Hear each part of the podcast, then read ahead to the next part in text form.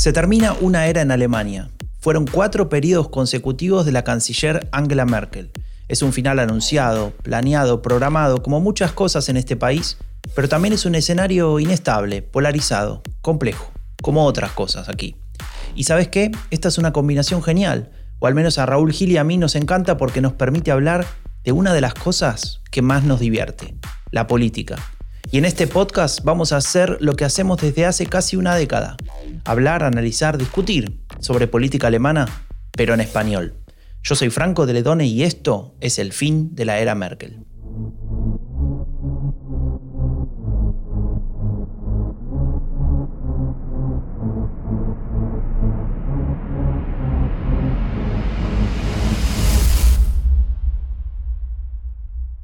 Buen día, Raúl, ¿cómo estás? Buen día, Franco, ¿y tú?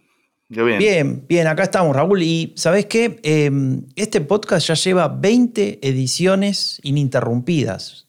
Bueno, en realidad eh, hay una, después tenemos que hablar en esa que faltaste, que te fuiste de vacaciones y que lo tuve que hacer todo solo. Pero bueno, digamos que, son 20, ¿no? Eh, y estuvimos hablando de un montón de temas, de Merkel, de AFT, de que te molesta la candidata de los verdes en Berlín, ¿no? De que, no sé, el que el Barça pierde hasta con el Colmenar Viejo, Fútbol Club de, ahí de Madrid. Y la verdad es que hay un tema en toda esta lista que nunca hemos tocado y que es muy importante para Alemania. A ver, ¿cuál? Se trata de la migración. Ah, bueno. Y de hecho es un tema que me apasiona, me dedico a ello profesionalmente, ¿no? Eh, bueno, conoces mi proyecto volvemos.org, en el que ayudamos a los emigrantes españoles que tuvieron que irse por la por la anterior crisis, no por esta, sino por la mm. anterior y, bueno, eh, hacemos iniciativas de retorno para que puedan volver a, su casa y, bueno, eh, desde hace casi cinco años que, trabajo en ese proyecto y, haciéndolo pues aprendí mucho de migración, también trabajando aquí en la, en la red en Berlín, apoyando a los inmigrantes españoles que están en Alemania y, bueno, a veces en cuanto a la inmigración hablamos muchas veces de cifras, eh, deshumanizamos ¿no? la, la. Es un tema sumamente complejo en el que, se aborda en muchas ocasiones desde perspectivas erróneas ¿no? y eso contribuye mm. a, cosas que vamos a ir viendo seguramente durante la charla. Pero bueno, eh, claro. es un tema complejo. Y sí, por eso, y como es tan complejo y nosotros tratamos, tratamos de no hablar de lo que no sabemos, es difícil siendo argentino a veces, hoy lo que hicimos fue invitar invitar a una experta, una, una persona que, que sabe un montón sobre este tema. Es alguien que yo aprecio mucho, realmente desde lo personal, pero también es alguien que, no sé si te avisé, pero es una seguidora incondicional de este podcast. Ya ah, escuchó creo que el 97% de los episodios. ¿La conoces? Eh, ¿Sabes de quién hablamos? Eh, creo que sí. A ver, decime. Ella es Luisi Pedroza. Hola, Luisi. Hola, ¿cómo están Raúl y Franco? Un gusto estar aquí. Encantados de saludarte. Un honor. Es cierto que soy una fiel escucha de este podcast. Digamos que nos escucha desde el otro lado del Atlántico, ¿no? Porque Luisi vive en México. Vivió muchos años acá en Alemania, pero desde hace un tiempo. ¿Desde cuándo, Luisi, te, te mudaste? Eh, me mudé en julio. En julio. A fines de julio. En aquel mundo pre-pandemia, ¿no? En el mundo de pandemia total. En medio de la ah, pandemia total. Ah, de este año. Pensé que del de anterior. De este año. wow. O sea que fue una odisea, ¿no? Una odisea total, porque viví una experiencia como la, la que conoce muy bien Raúl en su organización. Vivir el retorno en tiempos de pandemia es, yo creo que doblemente difícil. Pero para, para, antes de que te metas en eso, que está súper interesante, Raúl preparó, tiene como creo que tres, cuatro hojas de INAFIA, DINA 4, eh, con, con, todos los, los, méritos y los títulos de Luis. ¿Y puedes leer algunos, Raúl? No todos, porque Luis es profesora e investigadora del Colegio de México, trabajó también durante más de seis años en el GIGA, que no es la medida del tamaño de los datos, sino el German, German Institute of Global and Area Studies de, de Hamburgo. Y bueno, colabora como analista en, cientos o miles de medios de comunicación de todo el mundo y es doctora por la Universidad de Bremen e investigadora postdoctoral en la Freie Universität de Berlín. Y bueno, ella tiene un, un título de uno de, de, uno de sus proyectos eh, que me gustó mucho, que es Every Immigrant is an Emigrant, How Migrations Policies Shapes the Paths to Integration. Y quería empezar preguntándote, Luisi, ¿qué significa esto? ¿Qué significa eso? Es algo que, que te va a sonar A ustedes dos les va a sonar muy familiar, igual que a mí, porque mi interés en la migración eh, viene de mi, de mi biografía.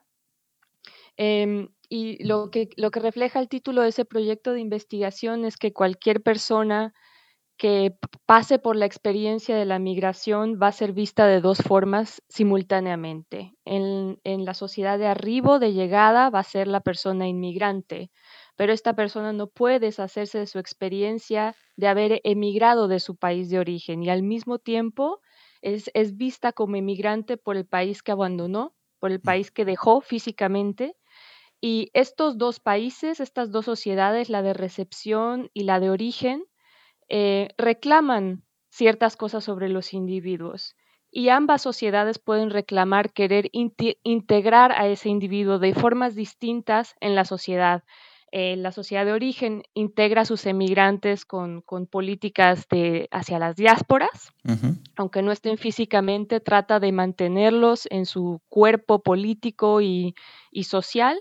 Y por supuesto, la sociedad de arribo, la sociedad que, lo, que los recibe, eh, se ve enfrentada eh, con el reto inmediato de tener que integrar a esta persona en, diferentes subsistemas de la sociedad, el laboral, el social, el educativo, etc. Entonces, todas las personas que emigramos tenemos al mismo tiempo una relación con por lo menos dos sociedades y, este proyecto trata de, ver cómo los estados en esas dos sociedades tratan de regular la entrada, la permanencia y la integración de esas personas. Bueno, me han entrado muchas ganas de leer tu, estudio. Eh, obviamente esto, claro, depende de cada, de cada país porque todos sabemos que, bueno, yo por ejemplo que llevo mucho tiempo estudiando las políticas de retorno, sé perfectamente que una de las barreras al retorno de migrantes a España es, son las políticas de integración del país donde estén. Cuanto mejores y más eficaces sean las políticas de integración del país donde hayan ido, más difícil es el retorno, ¿no? Porque van a tener eh, más incentivos para quedarse. Y al revés, hay muchos países. El caso de España es un, caso paradigmático porque tuvimos una gran emigración clásica en los años 60, 70, eh, sobre todo, bueno, eh, países como Alemania también. Aquí llegó a haber en Alemania cerca de 300.000 españoles en, esos momentos, ahora hay 180.000 eh, que vinieron a trabajar a, Alemania y España siempre ha tenido una mirada eh, tanto a, países europeos como a Latinoamérica de, cuidado, de protección de sus emigrantes. Hay dos millones y medio de españoles censados en los consulados de diferentes países del mundo. Y, y, este plan de retorno en el que yo estuve trabajando en estos años volví a poner la mirada en, esa nueva migración, en la de la crisis de, económica de, a partir del 2008, y volví a, reclamar lo que estabas contando, ¿no? Eh, tener contacto con la, con la diáspora, contar con ella para elaborar políticas, pero no siempre es así, ¿no? Hay muchos países que, que ni asumen que son un país de, migración. En España hay gente que todavía no lo ha asumido por, digamos, por comisiones políticas extrañas y, que ni asumen que son un país de, que recibe migrantes y no desarrolla políticas para, integrarlos, ¿no? Entonces, bueno, es un tema que da para bastantes podcasts, ¿no? Es un tema que da para muchísimo y un tema que ojalá podamos hablar en este podcast de hoy con relación a Alemania, porque es un asunto que ha, modelado la política o la no política migratoria de Alemania por muchos años. El no haberse asumido como un país eh, de, migración que participa plenamente de este fenómeno migratorio. Y hay que decir de inmigración y de emigración, porque se habla muy, muy poco de, también em, los eh, potencialmente 4.5 millones de alemanes que viven en el extranjero. Se conoce muy poco sobre ellos, la política los ha olvidado totalmente. Eh, y, y, esta es una de las cosas que mi proyecto también trata de, de resaltar, incluso países como Alemania, que, que, se han conocido sobre todo en los últimos años, a partir del 2015, como países receptores, también son países de emigración y que tendrían que tener un poco el reflejo de esa empatía a la hora de elaborar políticas de recepción y de integración para migrantes. No conocía, Luis, y ese dato interesantísimo de 4 millones y medio. En realidad es la misma proporción que España, porque Alemania es el doble de población aproximadamente y España mm. tiene dos millones y medio. Y, sí que en España es un tema recurrente. Hay un montón de organizaciones que trabajan por mejorar la, la, vida de los emigrantes españoles fuera.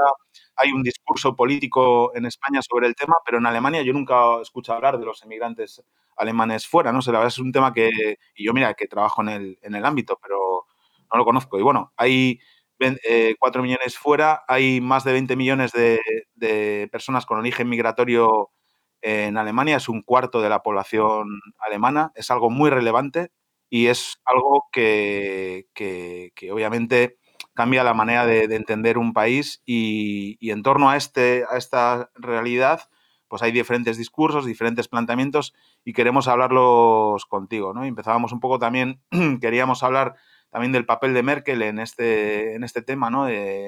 creo que tienes por ahí un, audio, Franco, que podemos empezar a escuchar. Sí, eh, Luis, y me parece interesante, capaz que em, después me gustaría retomar algo que dijiste cuando estabas contestando antes, decías em, la no política, ¿no? Me gustaría que, digas em, después tal vez a qué te referías con, con, eso, ¿no? Específicamente en el caso alemán, pero como decía Raúl, tenemos un audio que, vamos a escuchar un poco y obviamente como no todo el mundo que nos escucha habla alemán, vamos a ir comentándolo tal vez a medida que vaya avanzando, pero seguramente vos, vos lo escuchaste en algún momento, mira. Ja Ziele, so wie jeder, jeder andere. andere klar, genau, klar. also ich möchte studieren, wirklich wie, es wirklich ein Wunsch. Und Esa es eh, una chica que estaba en un programa de televisión y la que se escuchó en algún momento que la interrumpió fue Angela Merkel. No sé si, si ustedes se acuerdan de ese momento en el cual Merkel estaba eh, tratando de interactuar con la sociedad ¿no? y, y se enfrenta a, a, esta chica que lo que dice es que quiere estudiar, es una chica que viene de Palestina, es una, refugiada y que tiene un estatus eh, indefinido. Eh, tal vez vos, Luis, si podés después explicar qué significa eso en Alemania. Eh, y ella lo que le explica a Merkel es, su deseo, ¿no? De, cómo quiere, de lo que quiere hacer, ¿no? Efectivamente. Un Ziel, das ich gerne schaffen möchte. Und äh, ja, genau, also es ist wirklich sehr unangenehm äh, zuzusehen, wie andere wirklich das Leben, das Leben genießen können und man es selber halt nicht äh, mitgenießen kann. Bueno, y ahí dice algo que me gustaría traducir, eh, y es que es muy difícil o muy incómodo para ella ver cómo, cómo mucha gente disfruta la vida y uno mismo no puede disfrutarla, ¿no? Mostrando un poco esa situación. ¿Vos te acordás, Luisi, de esa chica y de esa situación? Me acuerdo perfectamente. La chica se llama Rim eh, me acuerdo de esos foros eh, ciudadanos que realizó Merkel y de ese momento en el que para mí por primera vez vi a una Merkel insegura de su respuesta y, confrontando eh, la humanidad de una joven que le mostraba la, flagrante falta de empatía que hay detrás de algunas de estas reglas de migración, con esas, esas palabras que acabas de traducir la injusticia de que una jovencita de su edad tuviera que preocuparse todo el tiempo por poder ser deportada junto con su familia, mientras que las personas de su edad podían disfrutar de hacer planes para su futuro y su educación.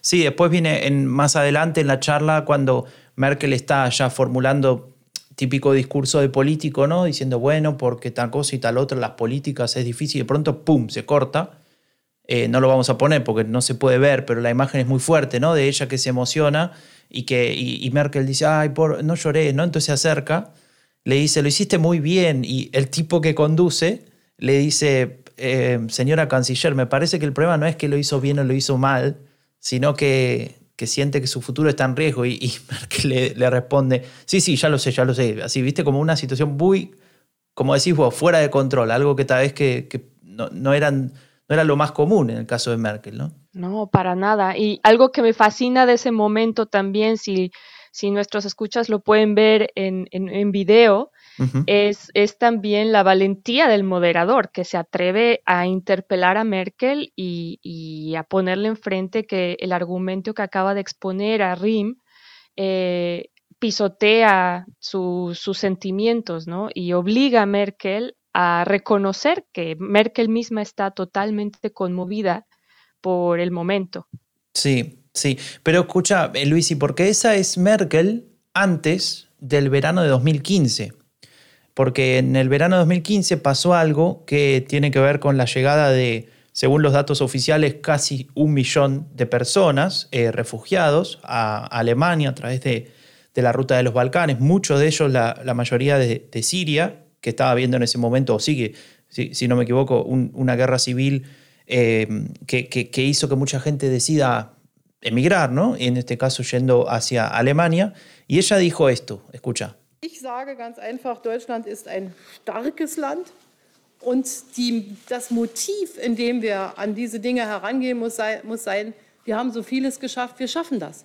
Wir schaffen das und wo uns etwas im Wege Wir schaffen das. ¿Qué significa eso en alemán? Lo lograremos. Sí, eso es una, una de las frases, eh, digamos, que de alguna manera marcó a, Merkel, a, su política en general y, y, le dio pie a un montón de enemigos, ¿no? Para criticarla.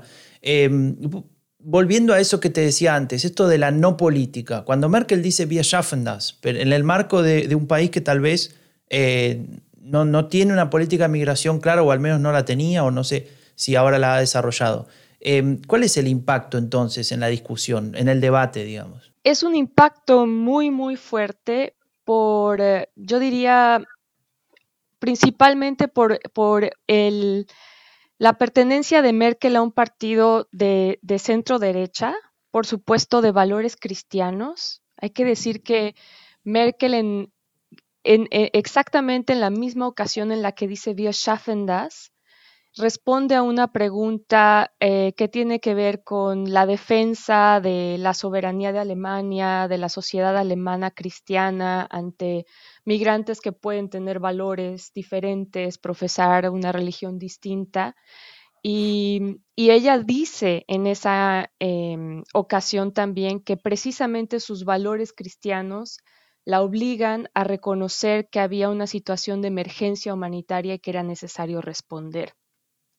Sin embargo, si uno se da cuenta de dónde viene Merkel, de qué partido viene Merkel, y tiene un poco de noción de la posición de, eh, la CDU en, en las décadas anteriores respecto a la migración, entiende por qué hizo una ola tan grande la decisión de Merkel, por qué no solamente se puede entender como una decisión humanitaria que cabe perfectamente, combina perfectamente, digamos, con el ideario eh, de ayuda, de buen samaritano y, de valores cristianos. La CDU llevaba décadas, Franco, Raúl, llevaba décadas negando que en Alemania hubiera una realidad importante de inmigración y que fuera necesario desarrollar políticas de integración. A pesar de que los gobiernos de la posguerra habían traído a decenas de miles de trabajadores migrantes, primero del Mediterráneo y luego de otros países, para ayudar en los esfuerzos de, reconstrucción del país. En la posguerra, sin esa mano de obra migrante, es difícil pensar en el milagro económico que vivió Alemania en la posguerra, es difícil explicarlo. Y aún así la política alemana se había negado a reconocer que estas personas también tenían familias, que también tenían el derecho a planear su vida, también tenían el derecho quizá a decidir quedarse en, Alemania y no volver a su patria. Y, fue de una manera muy reticente que la política alemana fue aceptando, por ejemplo, la reunificación familiar. Y esta mm. fue la principal vía de, inmigración en los años 70. Eh, eh, y en los años 80 ya estábamos de frente a una sociedad compuesta eh, por varios millones de extranjeros que estaban excluidos de todas las formas de representación y participación en la sociedad, que seguían siendo tratados como Gastarbeiter, como trabajadores visitantes. Y, empezaron a surgir voces más y más fuertes reclamando que se les integrara. Pero partidos como la CDU, que siempre han tenido una vena bastante conservadora dentro de sí mismos, se, renegaban eh, a reconocer esta realidad de que Alemania ya era una sociedad diferente, que su composición demográfica ya no era la misma y que tenían que responder a esta población que trabajaba plenamente, que pagaba impuestos, cuyos hijos estaban empezando a ir a la escuela como extranjeros, a pesar de que no conocieran ningún otro país que Alemania. Y esta es la, política de, no tener política de integración por muchos años, de negarse a reconocer la inmigración como un hecho y negarse a reconocer que de facto la sociedad alemana ya estaba eh, compuesta por, por contingentes que la hacen muy heterogénea también en, términos de, religiosidad. Claro, esto que dices de, del, bueno, el nombre que se les daba, ¿no? Gastarbeiter, que eran invitados, y entonces se pensaba que venían de invitados y luego se volvían a ir, pero bueno, y entonces ahí fue el shock, ¿no? El decir, no, es que cuando dejaron, empezaron a perder su rol de invitados y decidieron eh, desarrollar su vida aquí con su familia, que sus hijos fueran a la escuela, y que eh, pagaran impuestos, que trabajasen aquí, se decidieran quedar en Alemania, ahí empezó el shock, ¿no? Empezó el shock y también empezaron eh, pues los episodios de, racismo, ¿no? Eh, las amenazas por parte de, personas y organizaciones racistas a los, a los inmigrantes. Hay un libro muy interesante que estoy leyendo yo de Michel Abdollahi, que es un alemán de origen iraní, iraní que se llama Deutschland Saf mich, que es como el reverso del libro de Sarracín, ¿no? Y el subtítulo es Cuando me di cuenta que yo todavía no soy alemán, que todavía, a pesar de todo, de llevar desde aquí desde los cinco años, ser alemán, tener el pasaporte, eh, ser eh, periodista, haber escrito libros, etcétera, eh, se dio cuenta de que todavía, a pesar de todo, de todos esos esfuerzos, seguía sin ser alemán a los ojos de muchos alemanes, ¿no? Y esa es la realidad que viven muchos emigrantes aquí. ¿Qué más tenemos que hacer, no? Este, esta trampa de la integración, ¿no? Eh, cuando eh, yo hablo ya como inmigrante ahora, la trampa de integración es, te piden que te integres con las reglas, digamos, que, se toman, sin contar contigo para ello, obviamente, porque no tienes capacidad de, cambiarlas y de, aportar. Y cuando terminas de, cumplir esas reglas, vienen otras más, ¿no? Más. Entonces es un, es un camino sin fin el de la integración, ¿no? Por eso yo creo que la palabra integración deberíamos superarla también, ¿no? Porque la integración eh, viene de un lado solo. Es una, es una exigencia de, un lado en la que no se tiene cuenta los deseos y las necesidades y las demandas de, las personas que tienen que integrarse normalmente, que como dices tú, no estaban visibles en la sociedad, ni pueden participar políticamente, ni lo hacen. Incluso las personas eh, con origen migratorio que tienen nacionalidad alemana participan muy poco en la política porque, porque no lo ven como, como, algo suyo, porque no se abre esa política, ¿no? A la participación de, otras personas. Los casos de, migrantes que, están representados, por ejemplo, hay un dato. Solo 5 cinco, de los 335 alcaldes y alcaldesas de las grandes ciudades de Alemania tienen origen migratorio. El 1,5%, cuando en la sociedad es el 25%, ¿no?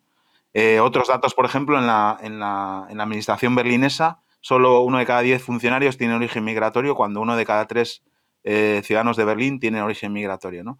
Esos, eh, eso la realidad que ven los emigrantes cada día les hacen pensar que esos no son sus lugares, que no son sitios para ellos, ni la participación política, ni acceder a un puesto público. Y eso obviamente es una forma de discriminación, eh, también institucional, y de racismo, porque no tienen la capacidad de, participar para decidir sobre las cosas que les importan y que les afectan en, su vida, ¿no? Fíjate qué curioso lo que propones, Raúl. Me, me parece muy interesante que propongas deshacernos del término integración, porque como, como dices muy bien, se aplica casi siempre en solo una dirección, es decir, se le exige a los migrantes que se integren. Y eso de integrar no está claro qué significa. Casi siempre lo que está detrás es un concepto muy conservador de asimilación, según cual se espera que la persona migrante eh, se deshaga de todo aquello que la hace diferente en esta sociedad receptora y que se adapte eh, lo más posible a, las condiciones, las características de la sociedad receptora y que no afecte, que afecte lo menos posible la, composición. Pero, pero hay quienes, quienes tratan de redefinir la integración y decir que en primer lugar integración no tiene por qué significar asimilación. Puede haber una integración en un cuerpo social sin exigir que ese cuerpo social sea homogéneo. Eh, estas son las perspectivas multiculturales, por ejemplo, o, transnacionales, que son muy bonitas porque eh, con esas también me podría extender varios minutos eh, y, discutir aquella proposición que hiciste unos minutos de que los mejor integrados en la sociedad receptora son menos propensos a volver a su patria, ¿cierto? Y, y ahí yo te diría, bueno, desde una perspectiva transnacional no tiene por qué ser así eh, una, perspectiva transnacional trata de mejorar las oportunidades de una persona de, vivir simultáneamente una vida plena en más de una sociedad y moverse y de contribuir quizás a su, país de origen no solamente de forma presencial con el retorno físico, sino también eh, con otro tipo de contribuciones a distancia. Pero volviendo al asunto de la integración, quisiera citar a una socióloga eh, alemana Naika Furutan, que ha escrito cosas muy interesantes y muy provocadoras al respecto de este concepto de integración y ella propone no deshacernos totalmente del concepto. Yo creo que ella ahí tiene en cuenta que este es un concepto ya tan arraigado en el lenguaje que va a ser difícil deshacernos de él fácilmente, pero propone que por lo menos lo apliquemos de forma rigurosa en las dos direcciones. Y sobre todo, lo, que más me gusta, porque es muy picante cuando, cuando ella lo propone así, es que lo apliquemos a gente como, como Pegida, los seguidores de Pegida, que visiblemente no están bien integrados en la sociedad alemana, que visiblemente se sienten muy desubicados en la sociedad actual, en, los valores, los, los, procesos, las estructuras de la sociedad alemana actual, y que dice, dejemos de igualar integración con un problema de los migrantes. La, falta de integración no es un problema exclusivo de los migrantes, sino que es un problema de nuestras instituciones que han puesto barreras a la participación que, tendrían que tener las personas de origen migrante o de experiencia migrante, que lo siguen dejando fuera, que lo siguen marginando, y por ello es que se notan más, se sigue notando su diferencia, pero en realidad a varias décadas de estos acuerdos de los Gastarbeiter, ya hablando de, segundas, terceras generaciones nacidas en Alemania, ya no tiene lugar una discusión sobre eh, qué tan eh, migrante es Alemania como sociedad. Es, está claro que de facto es una sociedad de migrantes y la cifra que tú diste hace rato es contundente un cuarto de la población tiene alguna experiencia con la migración. Entonces, más bien esto es una realidad que define a la sociedad alemana hoy en día y no se puede negar. Y lo que tenemos que hacer es concentrarnos en quitar las barreras en, las instituciones para que estas personas ocupen el lugar que legítimamente tienen. Mm. Ese, ese dato que, mencionabas al final y que decía Raúl, ¿no? De un cuarto de la gente. Em, conectándolo con algo que dijiste poquito antes sobre el, concepto, digamos, multicultural, lo que se opone a eso, digamos, la, contracara de ese concepto o esa definición de multi, una sociedad multicultural eh, y, que, y, que, de alguna manera em, representa o refleja el miedo que existe ante, ante esos datos, ¿no? Que son así, o ante esa idea de que, somos, de que Alemania es una sociedad eh, que tiene una X cantidad de, de migrantes y de presencia, digamos, de no nativos, según, según definiciones así muy tradicionalistas, lo, que hace es aparecer esta idea de, la sociedad homogénea, ¿no? Eh, que de alguna manera representan los discursos eh, políticos de, extrema derecha o de derecha también. Eh, hemos visto, digamos, Raúl lo mencionó al pasar recién, a personas como Chilo Sarracin, que que es un autor eh, que, escribe, que es economista y escribe libros criticando a los migrantes y eh, adjudicándole características propias, ¿no? negativas, por el mero hecho de venir de algún lugar y que, se convierte en bestseller, ¿no? un libro como ese que él escribió, eh, y otros partidos políticos abiertamente, como, como ya conocemos, Alternative für Deutschland, que, que claramente dicen este problema, esta, digamos, esta problemática que estamos discutiendo se arreglaría si no hubiese migrantes. ¿no? Entonces seríamos todos felices, cada país, en, cada, cada eh, nación o población en su lugar en el mundo, sea cual sea, eh, y lo eliminamos de, de, base, ¿no? cortamos por lo sano. Em, y ahí aparece este discurso de, de la sociedad homogénea, del nativismo, que que se contrapone a esta idea que, que, que es súper interesante que acabas de describir de mejorar el concepto de, de integración y aplicarlo hacia, hacia los dos lados, ¿no? Entonces aparece mucha gente que tal vez dice, bueno, yo no tengo por qué eh, integrarme, yo nací acá, etcétera, y, ahí se complica, ¿no? El, debate político. El, tema que estás contando, Franco, es que, eh, decir, siendo em, el, discurso más antinatural es ese, el de la sociedad homogénea, porque eso no existe más, no existe en ningún sitio. Y, el, y, que haya, y, que haya discursos de ese tipo eh, eh, a día de hoy, cuando obviamente los datos y la realidad es completamente contraria, es un discurso completamente antinatural. Ellos que defienden la naturaleza, siempre en plan, no. hay un. Eh, sigo con este autor porque me he estado leyendo cosas sobre él y algún libro, y también tiene un reportaje, este, este periodista Michel Afdolavi, que es de un, de un pueblo de Mecken, nunca sé decirlo, Mecklenburg-Vorpommern, bueno, eh, ese estado del, del, este de Alemania, que hay un pueblo ahí que le llaman el Nazidorf, que está oh. poblado por, por, por, nazis. Tiene un reportaje de 30 minutos que os recomiendo porque es terrible. Entonces él va allí y se instala un mes en ese pueblo y empieza a hablar con, con los los eh, que viven en ese pueblo, y le dicen que el error de que él esté aquí lo tomaron, eh, fue una decisión errónea de sus padres, que sus padres nunca debieron irse de su país y que, que, es, que él esté ahí es fruto de una decisión errónea de sus padres, y entonces él le pregunta, pero yo puedo quedarme aquí, y dice, bueno, depende de tu estatus, ¿no? De tu estatus jurídico, digamos. Y dice, no, soy alemán. Y dice, ah, bueno, formalmente entonces sí. Ni siquiera eso. Formalmente le dicen, ¿no?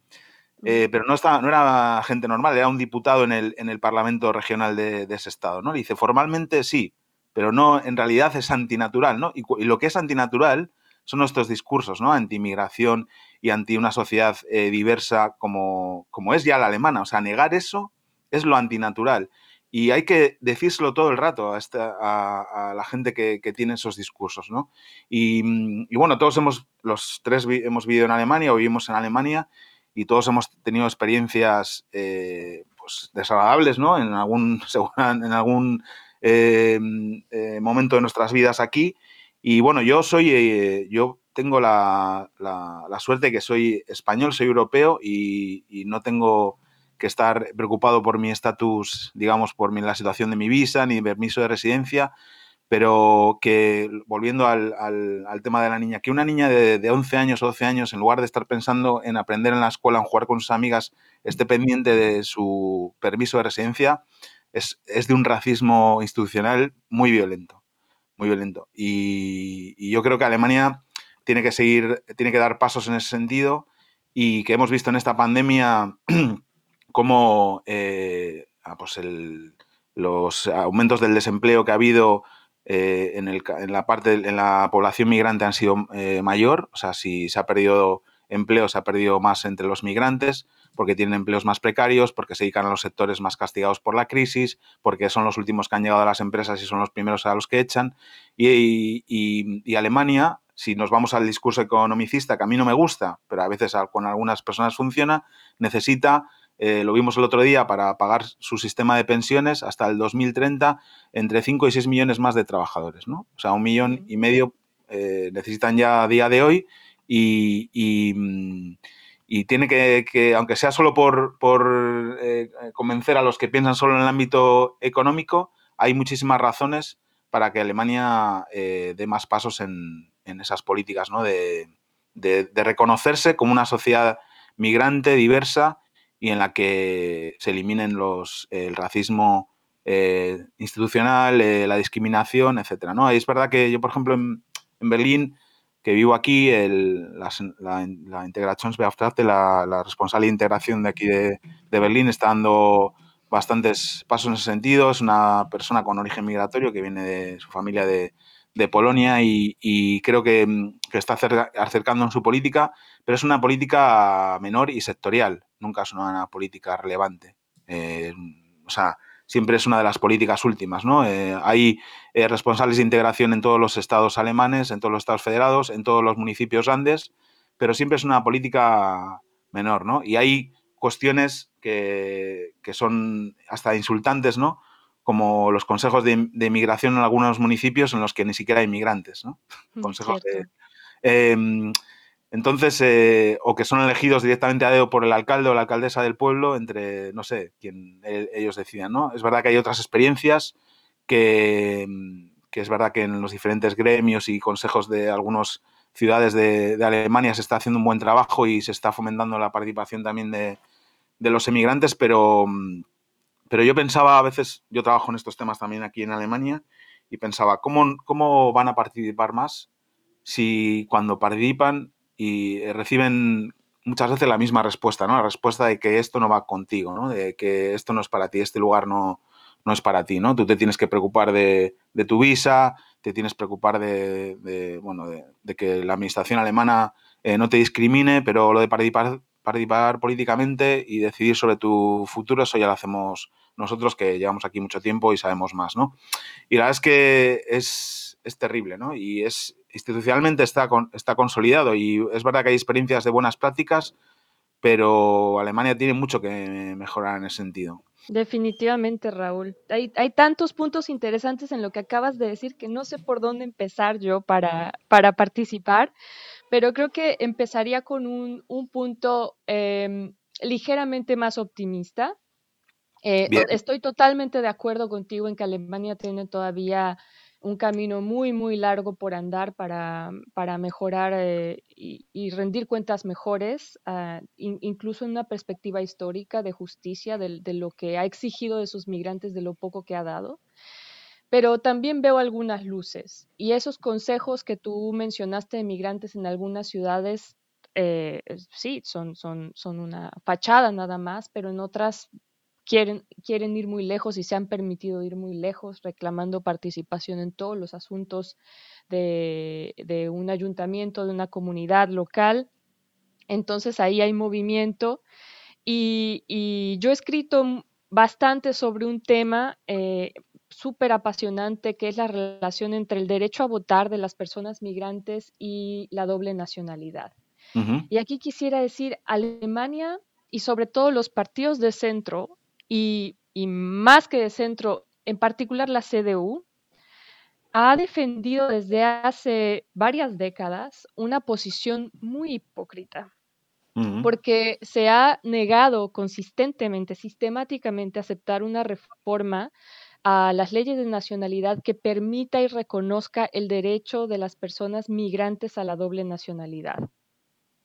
Sin embargo, eh, en los últimos años, más del 50% de las personas que se han naturalizado en Alemania han podido conservar su nacionalidad de origen.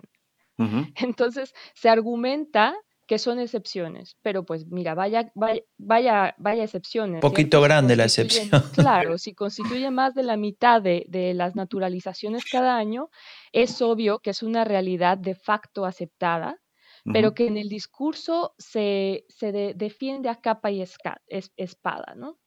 Es un asunto que ha decidido eh, la caída de gobiernos incluso eh, a fines de los años 90, principios del 2000, cuando por fin se reformó la ley de nacionalidad para permitir un elemento de jus soli, es decir, permitir que, que las personas de eh, de familias migrantes, pero nacidas en Alemania, por fin tuvieron la oportunidad de ser alemanes, aunque se les impone decidirse cuando alcanzan la mayoría de edad por una de las dos nacionalidades, ¿cierto? Entonces sigue siendo un asunto muy, eh, muy injusto. Pero fíjate, yo creo que aquí la sociedad alemana es bastante más diferenciada de lo que podría aparentar un foco exclusivo en la posición de la CDU y sobre todo la posición mucho más radical de la AFD, que ha llevado muchísima agua a su molino a raíz del verano de 2015, ¿no? Y yo, yo creo que aquí desde los años 80 hay grupos en la sociedad y en los partidos políticos que han defendido de manera muy consistente, muy coherente el derecho de las personas migrantes a decidir dónde quieren pertenecer a decidir cuándo se quieren naturalizar y que aun cuando no se naturalicen tengan el derecho a tener una voz en asuntos locales y regionales, por lo menos la misma voz que tienen los ciudadanos europeos que mm. viven más de seis, meses en Alemania, ¿cierto? Que ya pueden votar en las elecciones locales. Sí, en las europeas. Entonces, Exactamente. Entonces, hay una pluralidad de voces que existe y volviendo al punto sobre la política migratoria que por muchos años no existió, la política de integración que por muchos años eh, fue reclamada por diferentes voces en la sociedad y fue ignorada por la política, em, hoy afortunadamente estamos frente a una política migratoria bastante diferenciada que tiene sombras muy, muy, muy oscuras, por ejemplo, en las restricciones recientes al derecho de asilo y de refugio en Alemania, a las deportaciones en caliente, la aceleración de procesos que no garantizan el derecho que debería ser individual en todo caso, de, tener una revisión de cada caso, entrevistas verdaderas que, traten de indagar las, razones legítimas de cada persona de, haber eh, salido de su país.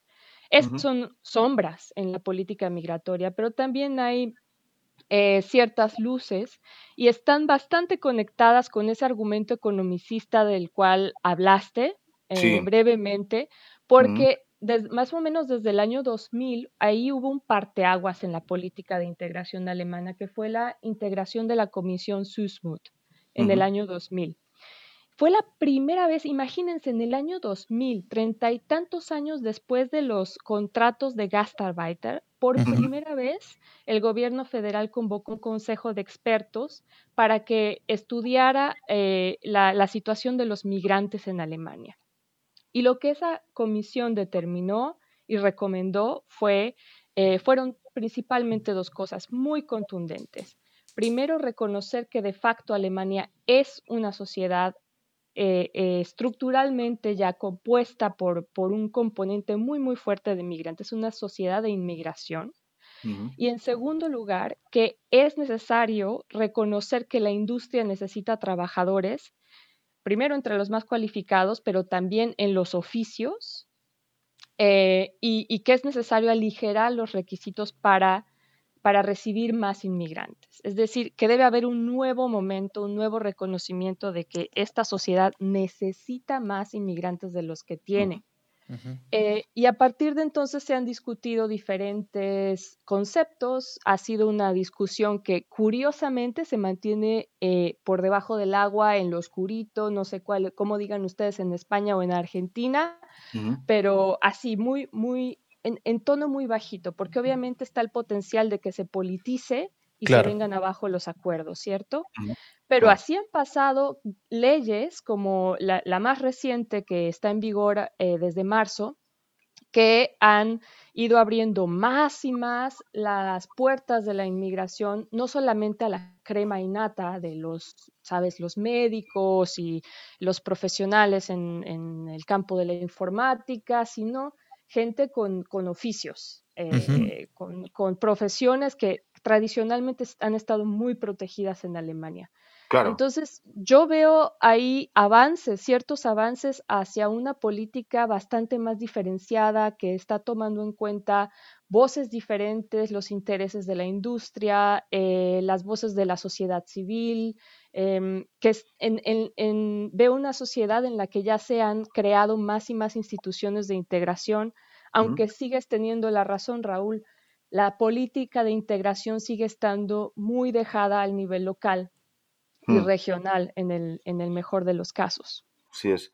Em, no, no, está claro eso, lo que comentas y nada, que Luis, es, eh, me encanta escucharte, y podríamos estar horas charlando sobre este tema, que, es mi tema desde hace algunos años y que es tu tema desde hace muchos años eh, más. Eh, por terminar, por ir terminando. ¿Qué le estás diciendo a Luis que es muy, muy vieja? o... Lleva mucho tiempo estudiando este tema. Ah. Solo. Ya me gustaría a mí yo siempre pienso, ¿no? Cuando estudié mi carrera, que no terminé, por cierto, Derecho, lo siento mamá, nunca terminé Derecho, eh, me hubiera gustado tener la... pensar ahora, ¿no? En qué hubiera estudiado. Yo hubiera estudiado algo que tenga que ver con las políticas migratorias, porque es algo que me, apasiona y que además vivo como inmigrante, como retornado, como nuevo inmigrante y en mis diferentes eh, proyectos, ¿no? Pero quería terminar con un mensaje optimista y que creo que es también una de las razones por las que ha habido cambios a mejor en la política alemana y también en la sociedad alemana, a pesar del, ascenso de AfD, también, y también en respuesta a eso, porque mucha gente eh, se ha puesto de frente a, esas, a, esos discursos, es el papel de, la, de, la, de, las asociaciones de migrantes, ¿no? que en Alemania es fuerte. Hay una, hay un asociacionismo de migrantes muy grande que yo no conozco que haya en otros países, o igual lo desconozco, pero creo que aquí hay muchísimo, igual yo también estoy mucho en contacto, pero hay muchísimas asociaciones de migrantes de diferentes comunidades, también eh, de comunidades diversas, no solo de, de, una nacionalidad, sino de muchas, que hacen una tarea increíble, que sustituyen en muchísimos casos la incapacidad a veces de la administración de hacerse cargo de las demandas de los emigrantes, de información, de asesoramiento y que hacen una, una, labor respondiendo para mí a las dos grandes preguntas que tiene que responder una comunidad, que es eh, quién me protege y a quién eh, pertenezco. ¿no? Y hay muchos emigrantes que se sienten protegidos por una asociación eh, de su comunidad y que pertenecen a ella y sienten que pertenecen a ella. Y yo creo que hay que felicitarles y agradecerles el, trabajo. Es verdad que lo hacen también con el apoyo eh, logístico y financiero de la administración alemana o de fundaciones privadas también, pero creo que han tenido un papel fundamental en estos últimos años y, creo que hay que darles más recursos. Yo lo he estado viviendo en, la pandemia, ¿no? Yo, yo trabajo aquí en Berlín en la red, hemos atendido obviamente a la comunidad hispanohablante, españoles y personas de Latinoamérica, Obviamente las personas de Latinoamérica tienen otro tema diferencial que es el tema de los visados y permisos de residencia, pero en general la pandemia ha igualado las necesidades y las demandas de los inmigrantes, lo que ha hecho es aumentar exponencialmente la necesidad de información y de asesoramiento y de acompañamiento en estos tiempos difíciles. Y las asociaciones de inmigrantes están absolutamente, eh, no pueden más ya, o sea, no tienen los recursos para, para desarrollar su trabajo y nada, quería quería igual terminar con esta reflexión eh, y ver qué opinas también de ella y, emplazarnos a, un, a, otro, a otro debate. Esperamos que después de la pandemia que lo podamos hacer en presencial también entre todos. Sí, claro que sí. Yo también me uno a, a tu reconocimiento a las organizaciones de la sociedad civil y organizaciones de migrantes e incluso organizaciones de nativos que se han solidarizado con causas migrantes desde hace mucho tiempo. Hay que reconocer que en Alemania son muchas las organizaciones eh, de, alemanes que no tienen experiencia migratoria, pero que han reconocido dentro de sí esa capacidad de empatía y de solidaridad con las personas que recién llegan a, Alemania. Eh, a mí me conmovió muchísimo y aquí hablo eh, de, un momento que para mí cambió mi, posición respecto a Alemania en los últimos años. Yo en el 2014 había estado muy preocupada eh, viendo el crecimiento de las, de las Pegida demos, de las eh, reuniones de Pegida en los centros de las ciudades y, me preguntaba cuándo es que va a haber una señal eh, que, detenga esto, cuándo se movilizan los alemanes para poner un alto. Mm. Y, y mucha gente eh, cree que a Merkel le va a costar el gobierno, que le, le, costó la división de su partido, la decisión que tomó en el verano de 2015 de dejar pasar a, a, los eh, refugiados a Alemania, ¿no? Yo creo que a mí como, como ciudadana migrante y como alemana también, porque también tengo ahora la nacionalidad alemana, a mí me tranquilizó mucho ver que la sociedad alemana era capaz de organizarse de forma tan espontánea en el verano de 2015, cuando hasta la increíble burocracia alemana, tan bien organizada, etcétera, eh, se vio totalmente rebasada por la llegada de los refugiados. Y sin la ayuda de las organizaciones no habría sido posible atender las necesidades de, quienes llegaron eh, en grandes números en ese verano. Entonces, por supuesto, me uno a este reconocimiento y agradecimiento muy profundo al trabajo de organizaciones migrantes, incluso en todo el mundo están ahora en tiempos de pandemia supliendo al Estado en, algunas funciones básicas.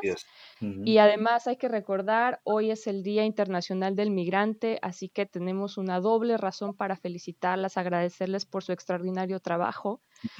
Y, nada, bueno, yo cerraría diciendo que, mm, el, panorama es complejo, eh, pero que así es. El, como tú dijiste antes, sería incompatible con la realidad, sería contrario a la naturaleza, sería impracticable aspirar a tener sociedades cerradas y homogéneas. Eso simplemente ya no coincide con el mundo que vivimos el día de hoy.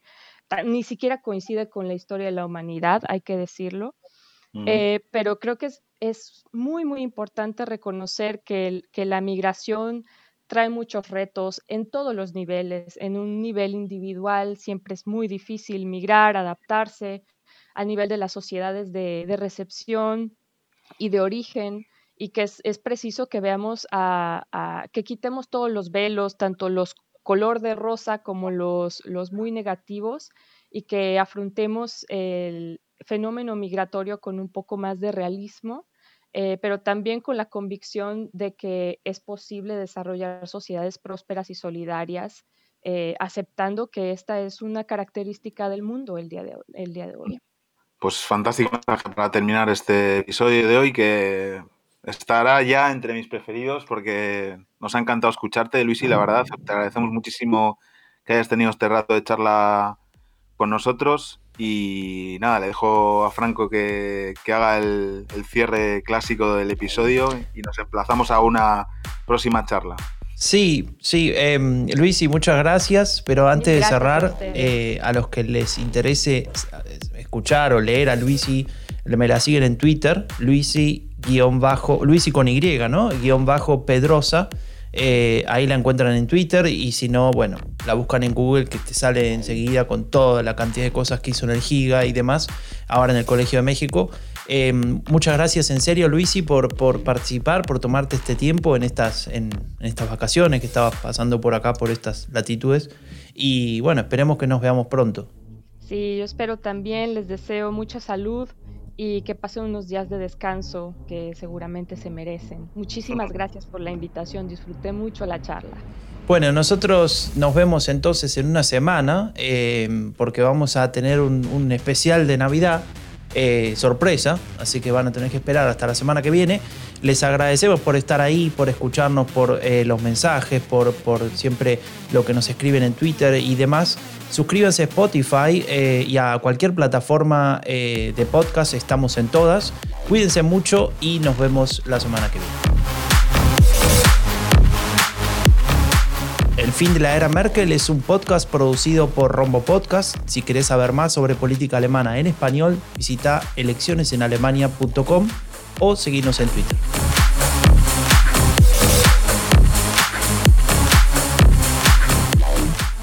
Raúl, ¿querés que te haga una pregunta? ¿A mí por qué hoy? Bueno, si querés se la hacemos a Luis y no sé si tenés una final. Eh, yo no. ¿Qué pregunta, Franco? Yo tengo una pregunta, eh, Luis, y cuando, ya que dijiste que tenés las dos eh, nacionalidades, cuando se enfrentan en el Mundial de Fútbol, que ya ha pasado, ¿por quién hinchas? ¡Ah! Hay una sola respuesta correcta a eso, ¿querés que te la diga? ¿Cuál? Por Argentina. ¡Ay, argentino tenías que ser! ¡Qué horror! Chao, gracias.